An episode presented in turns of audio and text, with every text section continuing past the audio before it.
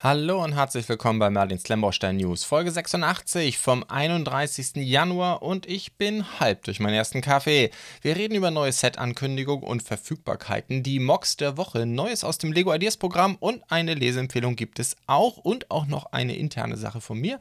Aber da kommen wir gleich dazu. Informationen werden wie immer präsentiert von zdb.de, der besten Quelle für Klemmbaustein-Informationen im deutschsprachigen Raum. Und damit würde ich sagen, legen wir auch los. Da haben wir als erstes von Bluebricks eine Ankündigung, ein Expeditionsmobil, die 106674 vom Matteo Design 2208 Teile. Ich vermute mal, das ist ein Jurassic Park Fahrzeug. Kann das sein? Bin mir nicht ganz sicher. Ähm, ich habe die neueren Filme alle nicht gesehen. Wie dem auch sei, unabhängig davon, ob da eine nicht erhaltene Lizenz dahinter steckt, ich finde das Ding ziemlich cool. Also, das ist auf jeden Fall eine schöne Größe, passt gut zu dem Camper, den sie schon gemacht haben. Oder sie haben schon einige Trucks und Laster in dieser Größe gemacht. Ist definitiv auch Minifigurenmaßstab, wahrscheinlich sogar ein bisschen drüber. Und ähm, entsprechend, ja, ist einfach ein cooles Fahrzeug, oder? So Onimuk-mäßig und ähm, entsprechend mit Schlauchbooten und allem möglichen Zeug auf dem Dach. Ein kleiner Quad ist noch mit dabei, eine Abschleppleine ist mit dabei und so ein Fahrzeug mal Light Grey zu machen, finde ich eigentlich auch mal ganz nett. Aber wie gesagt, so viel mehr kann ich nicht dazu sagen. Ich habe es noch nicht erkannt. Was man auf jeden Fall erkannt, ist aber der interstellare Camper. Das ist natürlich der Eagle 5 der 1986er Winnebago Chieftain 33 ähm, aus Spaceballs. Natürlich hat Lubrix ja auch keine Lizenz, deswegen heißt das Ding nur Interstellarer Camper. Ähm, wurde übrigens äh, sowohl in echt, äh, in Originalgröße gebaut, ein echter Winnebago verwendet, für natürlich ähm, überall dort, wo Schauspieler im Einsatz waren. Es gab aber auch ein 1 zu 12 Modell, habe ich gelesen. Das könnte in etwa diese Größe hier sein, bin mir nicht ganz sicher, habe es jetzt nicht ausgerechnet. Äh, auf jeden Fall haben wir hier ein sehr, sehr cooles Modell von diesem ikonischen Fahrzeug von dem 1900. 87er Film von Mel Brooks. Und ähm, ja, was gibt es noch zu sagen? Ich persönlich war nie der allergrößte Spaceballs-Fan, aber viele meiner Freunde haben den Film rauf und runter zitiert, den halben Tag. Ähm, Meins war es nicht so ganz. Nichtsdestotrotz, ich glaube, es hat viele Fans und Bluebricks hat hier entsprechend geliefert. Was mir schon fast besser gefällt, ist die Wet Nelly ähm, oder Bluebricks nennt es das U-Boot Auto 2 in 1 Modell, die 106672, 1357 Teile von Adrian Designed. Apropos, wir hatten gerade bei dem Camper nicht den Teile, äh, die Teileanzahl genannt, 1529. Die Wet Nelly, das ist also ein äh, 2 in 1 Modell, das heißt, es kann umgebaut werden das ist natürlich bekanntermaßen ein Lotus Esprit S1 Sport. Das war ein 100.000 äh, Dollar Auto damals und tatsächlich für den Film wurde auch eins umgebaut. Also die Wet Nelly gab es wirklich. Ähm, wurde für den Film natürlich The Spy Who Loved Me, ähm, der Spion, der mich liebte, glaube ich, auf Deutsch, von 1977. Ähm, Roger Moore, James Bond-Reihe. Und ähm, ja, es gab dieses U-Boot wirklich für die Dreharbeiten, wurde von einem Navy SEAL gesteuert, war allerdings anders als im Film dargestellt. Ich weiß gar nicht, wie man das genau nennt. Also, das war ein U-Boot quasi, wo das Wasser reingeht. Ähm, sprich, der saß mit Tauchausrüstung da drin und hat das Ding äh, durch die Gegend gefahren. Äh, Fun Fact: Das Bond-Girl aus dem Film, die Schauspielerin Barbara Bach, äh, war verheiratet mit dem Ex-Beatles-Drummer Ringo Starr. Also, hier schließen sich ein paar Kreise. Wie dem auch sei, äh, sehr, sehr cooles Modell. Gefällt mir richtig gut. Und ähm, klar, man muss gucken, was die Scheiben taugen. Aber insgesamt denke ich, könnte das sehr spaßig werden. Hätte ich wirklich Lust zu bauen. 1357 Teile ist nicht klein. Das ist schon recht ordentliches und knackiges Modell. Und dann haben wir eine weitere Ankündigung von Bluebricks, die 106671 Pont de Gare. Ähm, ein ähm, ein Aquädukt, der in Südfrankreich steht. Ähm, ich glaube, es ist der größte noch erhaltene, oder? 1500 Teile hat das gute Stück, ist eigentlich nicht das komplette Teil. Das kann man ganz gut an den mittleren Bögen nachvollziehen. Das müssten nämlich elf Stück sein und es sind hier aber nur 1, 2, 3, 4, 5, 6, 7 und 8 und 9 sind angedeutet. Also ich würde mal sagen, 80 Prozent der Anlage, die noch übrig ist, die übrigens, wenn ich es richtig recherchiert habe, ähm, ich glaube, 48 Meter hoch ist, ähm, 275 Meter lang oben. Allerdings ist, wie gesagt, ein Teil schon verfallen. Es wären 350 eigentlich gewesen und 6,5 Meter breit. Oben sind es übrigens 35 äh, Bögen, äh, ursprünglich 47. Wie gesagt, ist nicht mehr alles da. Aber es ist schon ein sehr, sehr großer Teil ähm, von diesem bekannten ähm, architektonischen Werk vorne rechts nochmal dran geschrieben. Ähm, hier der ganze Fels in Light Blue Gray ausgeführt. Es ist halt schon irgendwie relativ schlicht. Ich glaube, das hätte in noch kleiner besser funktioniert. Schauen wir es mal an. Ich hätte Lust, es zu bauen, weiß man noch nicht genau, ob ich die Zeit dafür finden werde. Natürlich vom Anton Design wie die meisten Architektursachen, die Bluebricks macht. Da haben wir noch eine Verfügbarkeit. Ich hoffe, dass die ZDB da nicht falsch lag, aber aus meiner Sicht ist es neu verfügbar. Wenn ich Quatsch erzähle, äh, tut mir das sehr leid, aber ähm, ich hatte ein paar äh, Datenschwierigkeiten in der ZDB, deswegen sind super viele ähm, Sluban-Sets reingerauscht als neu verfügbar, was technisch gesehen nicht richtig ist und da sind die Bluebricks-Sachen ein bisschen untergegangen. Äh, aber ich hoffe, dass das hier passt. Wie dem auch sei, die 105072, der große Kühlwagen, müsste aus meiner Sicht neu verfügbar gekommen sein in den letzten Tagen. Apropos, wo wir das Bild hier gerade sehen, wir haben jetzt immer mehr Farbverteilung in der ZDB bei den Steinen. Jetzt bei diesem Set relativ langweilig, auch bei Bluebricks. Und äh, mittlerweile sollte euch aufgefallen sein, dass ich zu allen Anleitungen äh, nicht nur die Links da drin habe, habe, sondern auch jetzt immer ein Bild von der Anleitung, dass man das mal sehen kann, auch wenn es mehrere Anleitungen sind und gleich weiß, wenn man auf den Link klickt, welche welche ist. Ähm, Fun Fact allerdings, äh, was heißt Fun Fact, äh, kleine Einschränkung, äh, bei Bluebricks verweise ich nur auf die Seite, die haben das ja nicht so gern, die wollen ja nicht, die wollen ja, dass man nur eingeloggt auf die Anleitung klicken kann. Das heißt, bei allen anderen Anbietern ist es eigentlich, ähm, soweit es PDFs sind, immer direkt auf das PDF der Link. Bei Bluebricks ist es auf die Seite und da müsst ihr euch einloggen und noch ein zweites Mal klicken. Das ist ein Wunsch von denen, das so zu machen. Wie dem auch sei, äh, gehen wir weiter zu Kobi und dort haben wir den Seehund, hat Kobi angekündigt. Ich hatte ursprünglich gedacht, sie würden es exklusiv halten, aber ich habe jetzt doch auch eine Ankündigung von Bricmo, dass sie das Ding reinkriegen werden für 17 Euro für die 181 Teile. Wird wahrscheinlich noch ein bisschen dauern. Maßstab 1 zu 72. Der Seehund, das ist ja so ein Zwei-Mann-U-Boot gewesen ähm, im Zweiten Weltkrieg. Es ist nicht ganz klar, wie viele gebaut worden sind. Ähm, Quellen sagen, es sind 285. Ähm, das Ding war 11,80 Meter lang, äh, 1,70 Meter breit und hatte eine Verdrängung von 17 Tonnen. Konnte zwei Torpedos tragen, einen auf jeder Seite, wie man hier auch sehen kann. Und Kobi arbeitet hier mit dem Deutschen Marinemuseum in Wilhelmshaven zusammen. Das machen die eigentlich mittlerweile gefühlt bei fast jedem Set ähm, historisch, dass sie da was dran schreiben. Äh, Im Sinne äh, arbeiten hier mit dem und dem Museum zusammen, was ich aber erstmal grundsätzlich gut finde, dass sie das so machen und dass sie wie immer Kobi-typisch versuchen, die Modelle auch akkurat darzustellen. Was ich interessant fand dem Ding ist, dass der Propeller hinten äh, nur drauf gedruckt ist. Ich vermute, da hatten sie ein Maßstabsthema, äh, während die Torpedos wiederum die haben Torpedos, die, ähm, die haben Propeller, die dran gesetzt sind, was viel zu groß wirkt. Also irgendwie, ich weiß auch nicht, der gedruckte Propeller hinten am Boot wirkt ein bisschen klein und der, der Propeller an den Torpedos wirkt irgendwie viel zu groß, ist aber eben nicht gedruckt, sondern ähm, ein Teil. Also, weiß auch nicht, da gehe ich nicht ganz mit. Ansonsten, ja klar, wenn mich marinehistorisch interessiert ist und ähm, das ist vielleicht auch etwas, gerade wenn man eine Bekanntschaft oder eine, im Freundeskreis jemanden hat, der sich für Marinehistorie im Kriegsschiffsbereich äh, interessiert, vielleicht auch mal was als Geschenk, weil nicht so teuer. So, dann wären wir auch schon durch bei Kobi und gehen wir weiter zu Lego. Da ist einiges gekommen. Ähm, wobei ich mir nicht ganz sicher bin, wie viele Leute sich dafür interessieren. Wie dem auch sei, drei neue Star Wars Helme hat Lego angekündigt. Ähm, erstmal die 75349 äh, den Helm von Captain Rex äh, soll kommen am 1. März, ist aber, wie man hier sehen kann, schon kräftig an Recognized Fanmedien rausgeliefert worden, um Reviews dazu zu machen. Das wundert mich ein bisschen. Es ist ja doch, 1. März ist ja nicht gerade ums Eck, aber ähm, dort ist jetzt schon einiges da. Ziemliches Sticker Eldorado, was ich bei so einem Helm ja gar nicht so toll finde. Allerdings, wenn ich mir diese Helme hier so, diese ganzen Sticker hier so angucke, ich bin mir relativ sicher, der Helm müsste auch sehr gut ohne die funktionieren. Die Mark Markierung oben an der Seite vom Helm, wie viele Druiden er schon erledigt hat, das wäre natürlich schön gewesen, die zu haben als Druck. Aber ich glaube, den ganzen anderen Kram kann man weglassen. Aber ja, da müssten relativ viele Drucke drin sein. Und das Ding wird breit in Handel gehen. Äh, jetzt schon erste Preise. Gut, ja, so wirklich runter geht das jetzt noch nicht. Das ist noch zu früh. Aber das wird auf jeden Fall ein Handelsset. Und wie gesagt, ist schon sehr breit rausgegeben worden an die Recognized Fan-Medien. Das gleiche gleiche gilt für den Helm von Commander Cody. Das ist dann äh, erste Generation Clone Helm. Der von Rex war ja zweite Generation. Und ähm, auch schon rausgegeben worden, Recognized Fanmedien, eigentlich ein bisschen weniger. Äh, dass wir reden hier von der 75350. Und ich habe es eben gerade bei dem gar nicht erwähnt. Der hier hat 766 Teile und ähm, der soll auch 70 Euro kosten, macht 9,1 Cent pro Teil vergleichen wir das mit dem von Captain Rex, der ist ein bisschen günstiger, auch 70 Euro, hat aber mehr Teile, 854 ist also pro Teil 8,2 Cent. Ich vermute mal Preisprogramm, wenn wir das Gewicht dann mal haben, werden sie ziemlich gleich sein.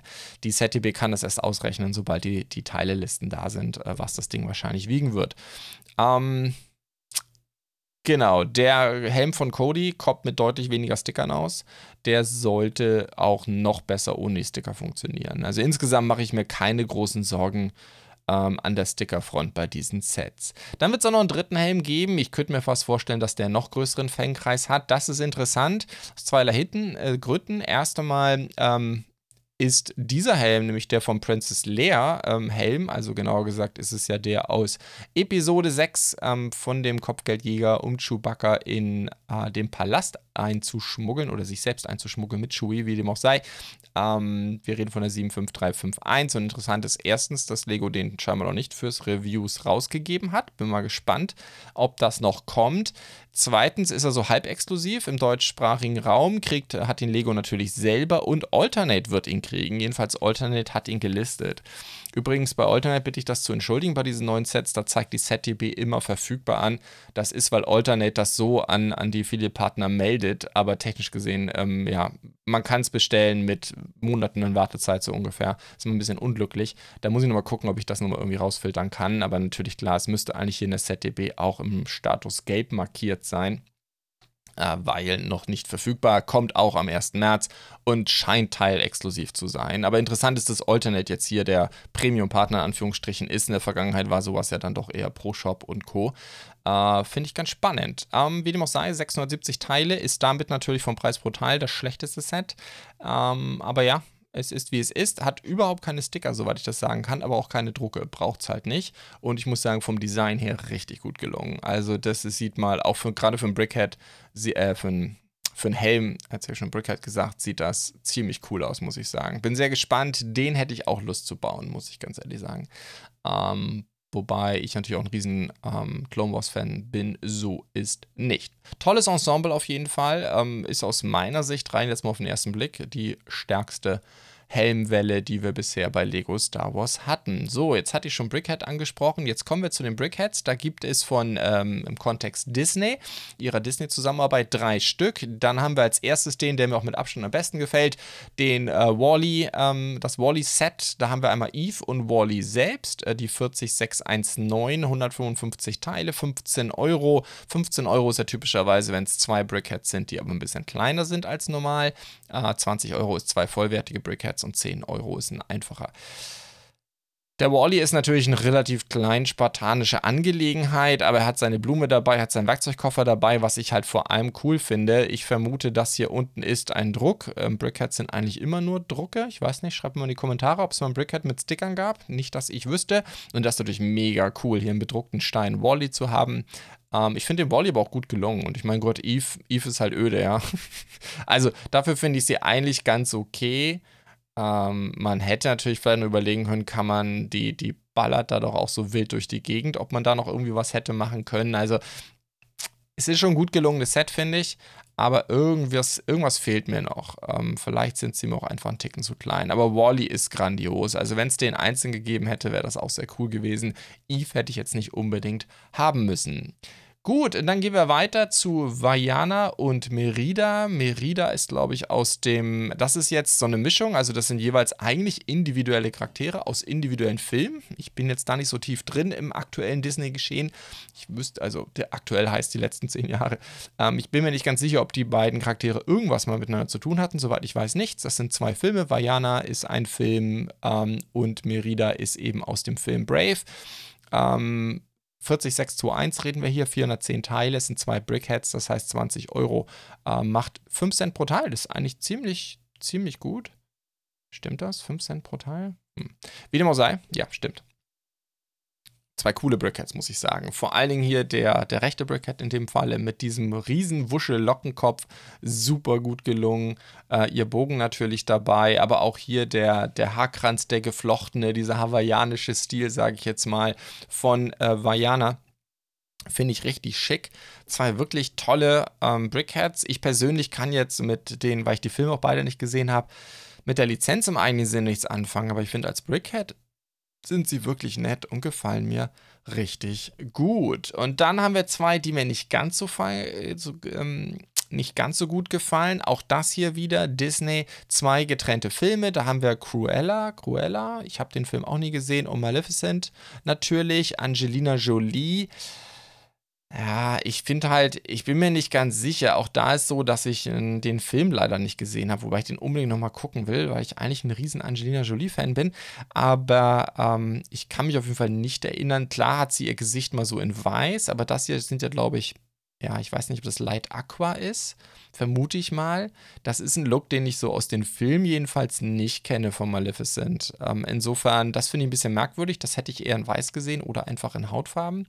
Warum jetzt hier dieses Light Aqua? Grundsätzlich natürlich eine tolle Farbe, schön mal dabei zu haben. Sehr, sehr cool finde ich auch Cruella hier auf der linken Seite, dass sie das über den Arm ähm, äh, wie sie das gemacht haben, quasi ihre Roben äh, dargestellt haben im Schulterbereich. Das müsste ja so eine Art Kotflügel sein. Finde ich super cool, das Teil hier so in einem Brickhead zu verwenden. Ähm, beide auch mit ihren geschminkten Augen, weil da wurde entsprechend dargestellt mit den 1x1-Blades, die dahinter gesetzt wurden. Insgesamt gefällt es mir nicht so gut, aber von den Bautechniken finde ich es auch recht pfiffig. Ja? Und auch wie sie quasi diese Hörner von Maleficent hergestellt haben, finde ich eigentlich auch ziemlich pfiffig gemacht. Also von den Bautechniken her klasse, optisch kann ich irgendwie mich nicht so richtig damit anfreunden, muss ich wirklich sagen. Vor allem Maleficent finde ich mit der Farbe sehr merkwürdig gewählt. Schreibt mir mal in die Kommentare, wenn ihr dafür eine Erklärung habt. Vielleicht gibt es da irgendwelche Szenen im Film, wo sie wirklich mal so grün im Gesicht aussieht, äh, die ich äh, übersehen habe. Wie dem auch sei, 6,2 Cent pro Teil. Das Ding hat 320 Teile bei 20 Euro, wie ich gesagt habe. Der Standard für äh, Brickheads bei Lego, wenn zwei vollwertige Brickheads drin sind. Ähm, die sind jetzt erst ganz frisch angekündigt worden. Ähm, generell muss man auch sagen, bei Brickheads gibt Lego die nicht wirklich an Recognized Familien raus, glaube ich, oder nur sehr selten, so Star Wars Geschichten oder so. Das habe ich schon gesehen. Mal gucken, ob wir dazu noch Reviews sehen, bevor sie ab 1. März verfügbar werden. Dann kommen wir noch zu einer kurzen Leseempfehlung. Das war es nämlich schon mit Set-Updates und ich bin super froh, weil die meisten der Sachen, über die ich jetzt geredet habe, kamen erst gestern Abend äh, online. Sonst hätte ich heute Morgen nur sehr wenig gehabt, über das ich reden kann.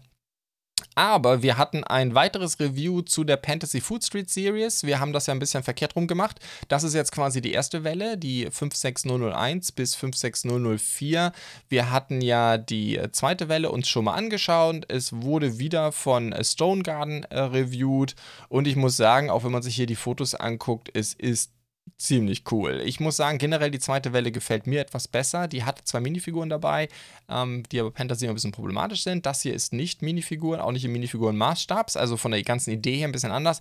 Aber sie sind auch wirklich, wenn man sich das Foto jetzt mal gerade anguckt, natürlich sind sie komplett over the top, würde ich sagen. Sie haben, oh, QR-Code will ich nicht, sie haben relativ ähm, viele Sticker auch. Auch Sticker, ich glaube, sie hat das irgendwo geschrieben. Ja, genau.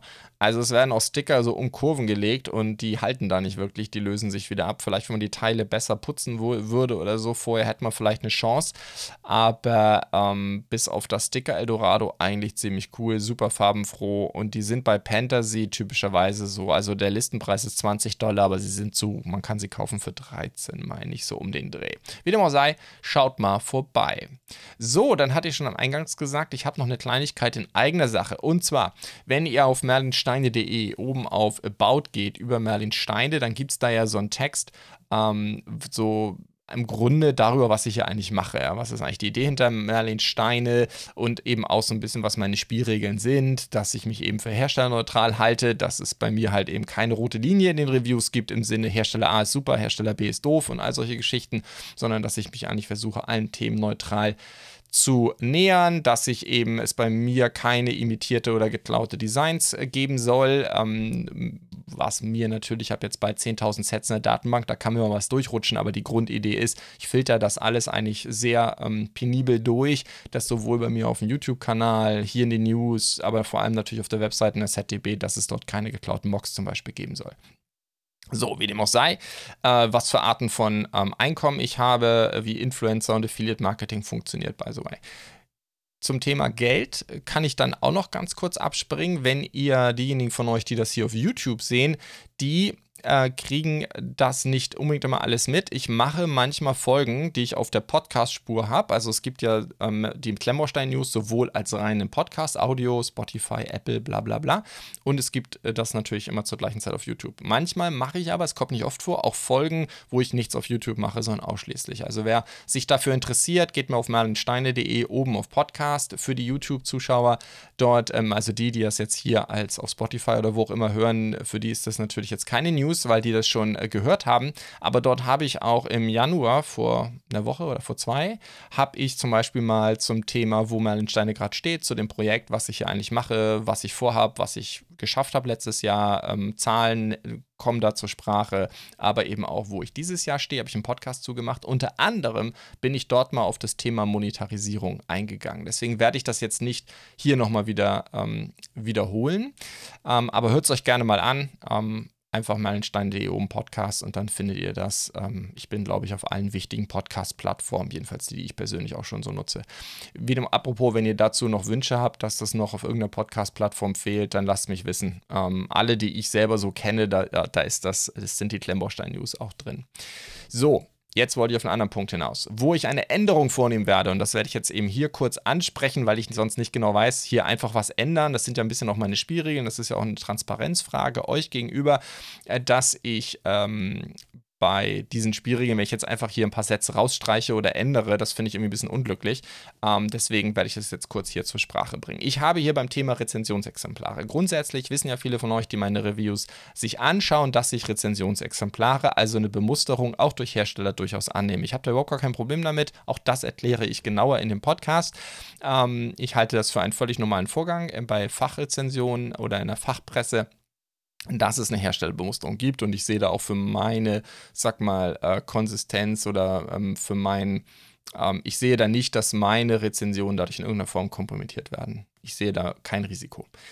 Es ist allerdings so, ähm, dass ich bisher eine Prä-Release-Bemusterung ausgeschlossen habe. Was ich damit meine, ist, ein Beispiel ist äh, Lego bei den Recognized Fan-Medien. Das haben wir ja gerade gesehen bei den beiden Helmen, dass die Recognized Fan-Medien die Dinger schon bekommen haben, Wochen, vielleicht sogar mal einen Monat oder mehr, bevor sie auf den Markt kommen. Das bedeutet, dass man da natürlich einen Zeitvorteil hat, weil man ja ein Stück weit exklusiv ist. Wenn jetzt, ähm, das ist wie gesagt, trotzdem ist eine Pre-Release-Bemusterung in vielen Branchen völlig normal und ich habe damit grundsätzlich auch kein Problem, weil wenn das dann, keine Ahnung, 20 Medien bekommen, bei Computerspielen ist das völlig normal, dass praktisch alle größeren Gaming-Portale oder Spielezeitschriften, dass die natürlich das Spiel schon ein paar Wochen vorab kriegen zum äh, Durchspielen damit und dann gibt es ein NDA und einen Stichtag und zack, an dem Stichtag dürfen sie alle rauskommen. So ist es bei Lego, vermute ich mal auch, ich kenne es natürlich nicht. Wenn das aber nur, zum Beispiel im deutschsprachigen Raum, an ein oder zwei ähm, zum Beispiel YouTuber rausgeht oder drei, dann ist das natürlich ein irrer Vorteil, weil dann ist ja quasi das Review-Thema, ähm, da ist man ja, hat man ein Stück weit eine Exklusivität. Und das habe ich für schwierig gehalten, für mich persönlich, weil ich gesehen habe, okay, wenn ich dann äh, früher rauskommen könnte, dann hätte das ja für mich einen Wettbewerbsvorteil, das würde meinen Kanal erfolgreicher machen und weil es meinen Kanal erfolgreicher machen würde, würde, wäre das etwas, äh, das Abhängigkeit schafft. Ja, da hatte ich Sorge. Ich habe diese, diesen Satz mehr oder weniger so verfasst oder diese Regel, als ich mit YouTube angefangen habe. Ich hatte die Sorge, dass das mich kompromittieren könnte im Sinne, dass ich denke, okay, ähm, die geben mir diesen Vorteil und weil äh, dieser Vorteil meinen Kanal erfolgreicher macht, ähm, will ich, äh, könnte es passieren, dass ich vielleicht netter zu dem Produkt bin oder zu dem Hersteller bin, als ich es eigentlich sein sollte und nicht mehr neutral bin, weil ich sozusagen Angst hätte, dann kriege ich das nicht mehr. Also erstmal habe ich mittlerweile, kann ich sagen, nachdem ich das jetzt zwei Jahre mache, dass ich das Risiko eigentlich gar nicht mehr sehe. Und ich wollte den Set, den Satz schon länger rausschmeißen, habe es nur irgendwie ähm, immer, äh, wie soll ich sagen, vor mir hergeschoben, weil ich nicht genau wusste, wie ich euch das wie ich das rüberbringen soll und wie ich das vor allen Dingen hier auch machen soll. Soll ich dann irgendwie eine Update-Log hier mit dokumentieren? Also ich war, es war mir Faulheit. Jetzt war es eigentlich durch Zufall so, volle Transparenz. Ich habe von Funhole in dem Falle, die bringen ein neues Produkt, über das ich übrigens noch nicht berichtet habe, weil ich da noch ein bisschen technische Probleme in der ZDB habe, aber die machen ein neues Set, ihr zehntes. Und in der Vergangenheit war es bei Funhole so, dass die mich angeschrieben haben, hier Kai, wir bringen ein neues Set raus, willst du eins haben zum, ein Muster haben zum zum eine, ein Review dazu, ein Review dazu zu machen. Das habe ich auch in der Vergangenheit getan, war nie ein Problem. Jetzt war es eigentlich so, in der Vergangenheit war es so, wenn es bei mir ankam, war es schon Tage, manchmal eine Woche oder zwei verfügbar. Oft waren auch schon andere YouTuber draußen, die es ganz regulär bei Funnel gekauft haben, weil die dann schneller waren, als bis ich mein Rezensionsexemplar hatte. Dieses Mal, ich habe da noch nie drüber groß nachgedacht, aber dieses Mal war es so, ähm, ist, ihr könnt das Set noch nicht kaufen, ich habe es aber schon seit einer Woche. Und daraus resultieren zwei Dinge. Erstens, ähm, ich werde es nicht aufmachen. Ich habe es noch nicht auch geöffnet bisher. Es ist immer noch in der Verpackung und wir werden das so machen, sobald es verfügbar ist, werde ich einen Baustream machen, dann werden wir es im Stream auspacken, also um dann sicherzustellen, dass ich meine Regel definitiv an, äh, einhalte. Ich habe zwar technisch gesehen eine Pre-Release-Rezensionsexemplar angenommen, aber dadurch, dass ich es nicht aufmache, bin ich da mit mir jetzt im Reinen, dass ich ähm, da sauber bin. Wir werden es dann im Stream zusammen bauen, danach mache ich erst das Review und das heißt, ja, es werden wahrscheinlich schon zehn YouTuber vor mir dann draußen sein, bevor ich draußen bin, dann passt das auch. Es war jetzt aber auch äh, der kleine Tritt in den Hintern, diesen Satz endlich rauszuschmeißen. Das heißt, ich werde das mehr oder weniger diesen Teil hier streichen, ein bisschen umformulieren, dass ich auch in Zukunft, weil ich sehe da einfach gar kein Problem. Natürlich könnte ich sagen, naja, schadet ja auch nicht, wenn ich mich weiter daran halte. Das ist auch so. Ich sehe allerdings solche Sätze wie diese hier, wo ich explizit sage, dass ich etwas nicht tue, halte ich immer für ein bisschen problematisch, weil ich damit natürlich implizit könnte man das interpretieren als die YouTuber, die Pre-Release, zum Beispiel Lego Recognized Fan Medien, die das annehmen, dass ich denen quasi ein bisschen mit den Finger auf die zeigen will, was ich nicht vorhabe. Und wie gesagt, ich halte das auch komplett für Quatsch. Ähm, aber ähm, ich möchte natürlich den Eindruck auch vermeiden. Mit anderen Worten, wenn ich diesen Satz streichen kann, fühle ich mich grundsätzlich besser dabei, weil ich eben nicht möchte, dass das interpretiert wird als ähm, ich habe da ein Problem damit, dass andere YouTuber das annehmen. Gut, so, jetzt habe ich lange und viel darüber geredet lange Rede, kurzer Sinn, ich werde irgendwann in den nächsten Tagen, Wochen diesen Paragraphen hier umschreiben. Und noch einmal, äh, wenn es euch interessiert, merlinsteine.de und dann oben auf About über Merlin Steine, dann findet ihr den ganzen Text. Äh, das Spannendste übrigens und auch der Grund, warum ich es immer mal aufgeschrieben habe, ist übrigens dieser Teil hier, insbesondere auch die Herstellerneutralität. Ich merke immer wieder an einigen äh, verwirrten Seelen in den Kommentarspalten unter meinen YouTube-Videos, dass es immer wieder Zuschauer gibt, die sind mit diesem Grundkonzept, dass ich kein Dogma habe, was Hersteller angeht, ähm, dass die damit leicht überfordert sind, weil es das, glaube ich, nicht so oft gibt. Und deswegen habe ich das immer mal aufgeschrieben, damit jeder weiß, was er bei meinen Reviews an daran hat. Und äh, ja, dass ich auch es wage, Videos, äh, Sets, an Sets etwas zu kritisieren, die von einem äh, geliebten Hersteller kommen, genauso wie ich Gutes finde an Sets, die von einem nicht geliebten Hersteller kommen. Das ist nun immer so, liegt Natur der Sache des Reviews. So, damit sind wir durch. Lange Rede, kurzer Sinn. Kommen wir zu den Mocks der Woche. Und da fangen wir an mit einem neuen Monster von Sir Percival. Natürlich bekannt, viele von uns in der Community, bei uns aus dem Discord. Hat auch schon viel berichtet über den Bau von dem Ding. Er hat das tatsächlich gebaut. Ähm, wenn euch das übrigens interessiert, Discord wie immer unten in der Videobeschreibung verlinkt. Schaut mal vorbei und dort könnt ihr viele der Designer, über die ich hier, hier und dort auch mal berichte, auch durchaus kennenlernen und viele andere tolle Projekte, die dann irgendwann auf Rebrickable landen. Sir Percival, wie gesagt, hat übrigens auch einen eigenen YouTube-Kanal. Schaut es euch mal an. 20.329 Teile und er will 30 Euro für die Anleitung haben. Bei der Masseanteil natürlich angebracht sein Ancient Roman Tempel, ein riesen Klotz und wie gesagt, er hat es auch gebaut. Ähm, ist, glaube ich, ein recht großes Projekt und soweit ich weiß, steht es bei ihm immer noch zu Hause rum. Jedenfalls hat er das gestern im Stream geschrieben. Ähm, ich finde das Ding super cool. Ist natürlich, ja, es ist natürlich ein, ein Riesenklotz. Es ist Minifigurenmaßstab. Ich finde es ja eigentlich sehr cool, wenn Leute den Minifigurenmaßstab nehmen und ihn wirklich als Minifigurenmaßstab fahren. Im Sinne, okay, wir gehen davon aus, die Minifigur ist quasi Mensch und rechnen das entsprechend hoch. Viele Sets, auch ich sag jetzt mal Minifiguren-Sets zum Beispiel von Lego, sind natürlich eigentlich kein korrekter Maßstab. Ne? Die sind natürlich komplett äh, verzogen. Aber äh, dann kommen halt solche riesen Klopf, äh, Klopfer dabei raus. Und ja, ich finde es richtig cool, schön gemacht. Ähm, wer Lust hat auf Rom und mal sich ein richtig großes Projekt angucken will, natürlich ist es riesig und es ist sehr, sehr teuer. Ich vermute aber mal, dass es sehr viele Teile hat, aber gar nicht so viele Lots. Ne? Also allein wenn man sich das Dach mal anguckt, äh, was da an Stein drin steckt, das ist natürlich ähm, da kann man auch relativ viel gleichförmig Steine kaufen und das sollte dann noch einigermaßen logistisch beherrschbar sein. Günstig wird es mit Sicherheit nicht. Dann gehen wir weiter zu einem, äh, zu einer Dedelos, Dedelos, Dedalos, Dedalos, BC304. Ähm, hier ist es Deep Space Carrier. Ich glaube, in Stargate ist es eher ein Warcruiser oder sowas. Wie dem auch sei. Ich bin überhaupt nicht tief drin in Stargate. Hier haben wir eine weitere Interpretation. Ich glaube, Bluebricks hat ja schon mal so ein Set gemacht, wenn ich mich richtig erinnere. Ähm, hier haben wir jetzt eben einen Mock von Mont Monty Builds, 2416 Teile, will 12 Pfund dafür haben. Und ähm, ja, was soll ich sagen? Ich finde es eigentlich sehr cool gelungen. Es ist eine durchaus überschaubare Größe. Ähm, es ist natürlich ein Traum in Light Bluish Gray und Dark Bluish Gray, aber insgesamt finde ich es eigentlich sehr, sehr pfiffig. Ich hätte mir vielleicht gewünscht, dass man reingucken kann in diese, das ist ja so ein bisschen wie bei äh, Galactica, oder? Ähm, äh, dass, dass da hier wahrscheinlich die, die Jets, ähm, Jets, Kleinraumjäger, wie auch immer, in diesen Kufen an der Seite landen können. Wäre natürlich cool gewesen, wenn es offen gewesen wäre. Dann hätte man das auch noch ziemlich fancy beleuchten können.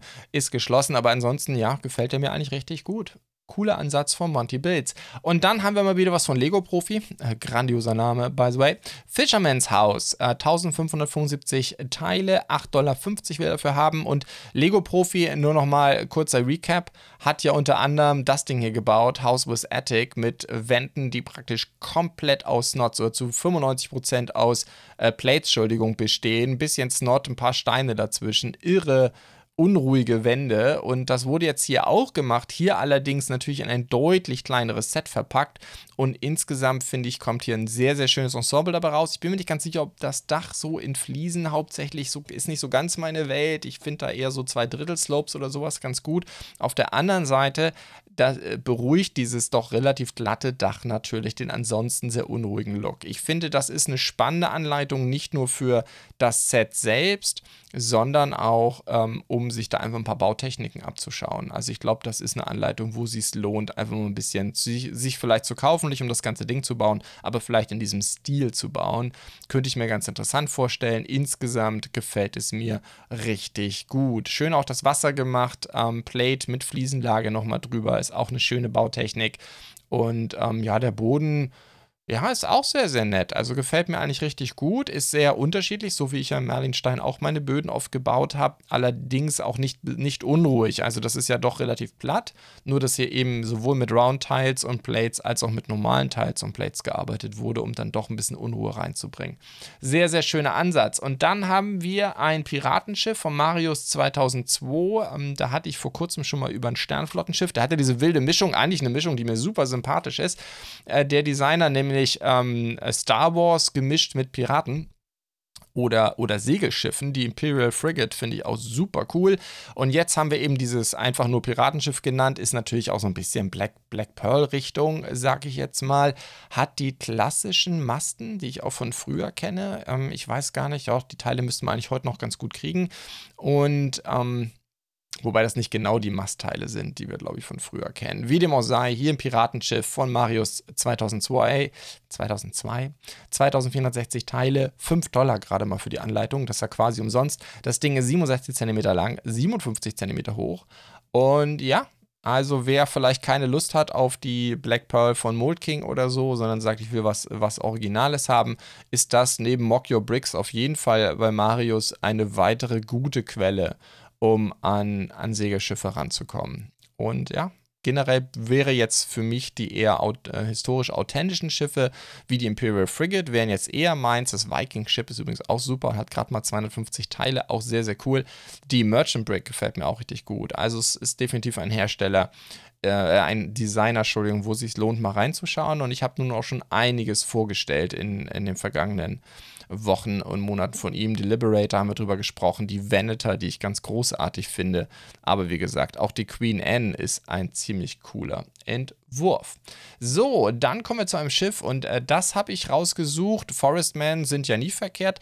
Aber zwei Dinge. Erstmal ist die Anleitung umsonst. Das ist von Catwart, gerade mal 197 Teile. Das ist ein kleines Boot, Forestman. Was ich interessant fand, war die Segelbautechnik. Die habe ich so in der Form nicht gesehen. Die Idee ist hier, diese, diese ich nenne sie jetzt mal Technikpaneele zu nehmen äh, die man ja auch aus vielen großen Techniksets kennt, was sich um Motorhauben, Kotflügel und so ein Kram zu bauen und daraus dann Segel zu machen. Und das funktioniert erstaunlich gut. Also die Bautechnik finde ich richtig klasse. Wir haben hier zwei verschiedene Varianten auch dargestellt, die ähm, beide eigentlich, wie ich finde, sehr gut gelungen sind. Das Schiff an sich ist halt simpel. Das wäre ein klassisch, sagen wir, ein Lego-Spielset gewesen in, in, in damaliger Zeit. Aber wie gesagt, die Sägebautechnik ist vielleicht nicht neu. Ich habe sie äh, so äh, noch nicht gesehen. Aber ich glaube, gerade auch diese Technik hier mit diesen Teilen, ähm, von denen ich auch noch eine ganze Menge, glaube ich, hier rumliegen habe, da kann man ja wirklich große Sägeflächen draus bauen. Also für diejenigen, die vielleicht nicht voll ins Segelbricken reingehen wollen, aber auch eben keine Lust haben, ähm, selber Stoffsäge sich äh, zuzuschneiden, äh, ist das vielleicht eine interessante Alternative. Das könnte man ja auch deutlich größer machen, auch bei großen Rahseglern. Man muss natürlich vom Maßstab her immer dann die richtige äh, Teilegröße haben. So, dann gehen wir weiter zu äh, Lego Ideas. Und äh, dort habe ich vier diese Woche mal rausgesucht. Ich glaube, es ist schon ein fünfter Entwurf da. Aber jetzt nehmen wir mal den hier ähm, oder diese vier diese Woche. Da haben wir einmal Bricks Coffee von äh, Utamaru Brick 8. Und oh mein Gott, ist das ein süßer Entwurf, oder? Also ich bin total begeistert. Ist im Grunde von der, von der Größe der Modular. Die ähm, Techniklöcher sind auch vorgesehen, um es an andere Modulars anzuschließen. Aber ich finde, es ist dann doch vom ganzen Entwurf her so ganz anders als die typischen Modulars. Äh, man sieht es leider auf den Bildern hier nicht, doch wir sehen es mal von der Seite. Ähm, es wirkt ja, es wirkt auf eine gewisse Art kleiner, es wirkt detaillierter, es ist wahnsinnig detailliert ausgestattet. Ein irre toller Entwurf. Sicherlich für mich persönlich eins der schönsten Modulars seit langem, die ich gesehen habe. Und ganz eben oben auch mit dieser Dachterrasse und ähm, diesen, diesen, diesen ganzen Pflanzen und das überwachsene Unternehmen, auch dieses detaillierte, auch die Bar, das erinnert mich vom Charme her natürlich stark wieder an das Central Park von Lego, immer noch für mich eins der besten Lego-Sets aller Zeiten. Und ähm, ja, also das wäre ein Traum. Wenn das, das ganz ehrlich, das, das könnte Lego so eins zu eins machen. Ist natürlich sehr, sehr schade, dass das auf Ideas gegangen wäre, ähm, aber das auf Rebrickable, das wird, glaube ich, auch richtig Spaß machen. So, dann haben wir einen weiteren Shrek-Entwurf. Das ist jetzt schon der zweite. Ähm, auch bezieht sich auf den zweiten Film. Ähm, klar, da steht das Jubiläum an. Ähnlicher Gedankengang wahrscheinlich bei Dan Daniel Bradley. Bradley? Daniel Bradley? Daniel Bradley? Wie dem auch sei. Ähm, sehr schöner Entwurf. Gefällt mir, glaube ich, fast besser als der andere. Ist noch ein bisschen detaillierter, noch ein bisschen rottiger.